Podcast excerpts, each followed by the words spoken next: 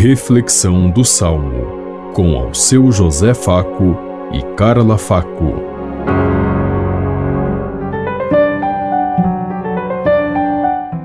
Paz e bem a todos os ouvintes que estão em sintonia conosco neste dia, na meditação do Salmo 78. O Senhor não nos trata como exigem nossas faltas não lembreis as nossas culpas do passado, mas venha logo sobre nós vossa bondade, pois estamos humilhados em extremo. O Senhor não nos trata como exigem nossas faltas. Ajudai-nos, nosso Deus e Salvador. Por vosso nome e vossa glória, libertai-nos. Por vosso nome, perdoai nossos pecados. O Senhor não nos trata como exigem nossas faltas até vós chegue o gemido dos cativos. Libertai com vosso braço poderoso os que foram condenados a morrer. Quanto a nós, vosso rebanho e vosso rebanho, celebraremos vosso nome para sempre. De geração em geração vos louvaremos.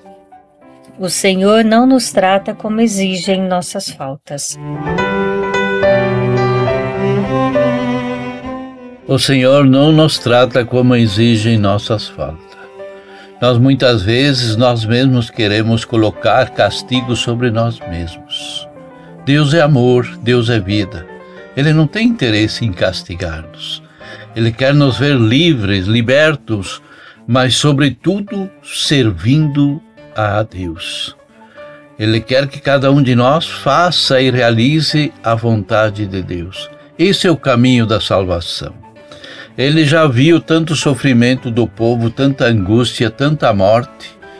Jesus foi enviado para libertar de todos esses pesadelos, de todo esse sofrimento que a humanidade passa.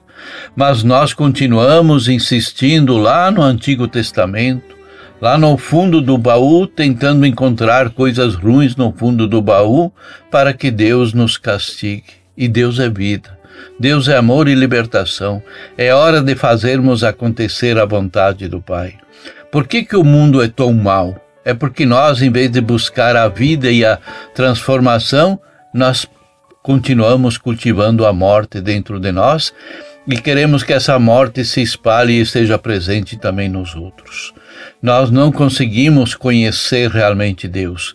Nós dizemos cristãos, nos dizemos filhos de Deus, mas não entendemos nada de Deus. É tempo de meditarmos, de refletirmos e de buscarmos na palavra de Deus a verdade que Ele quer para cada um de nós. Pensemos em tudo isso enquanto eu lhes digo. Até amanhã, se Deus quiser. Amém. Você ouviu Reflexão do Salmo com ao seu José Faco e Carla Faco.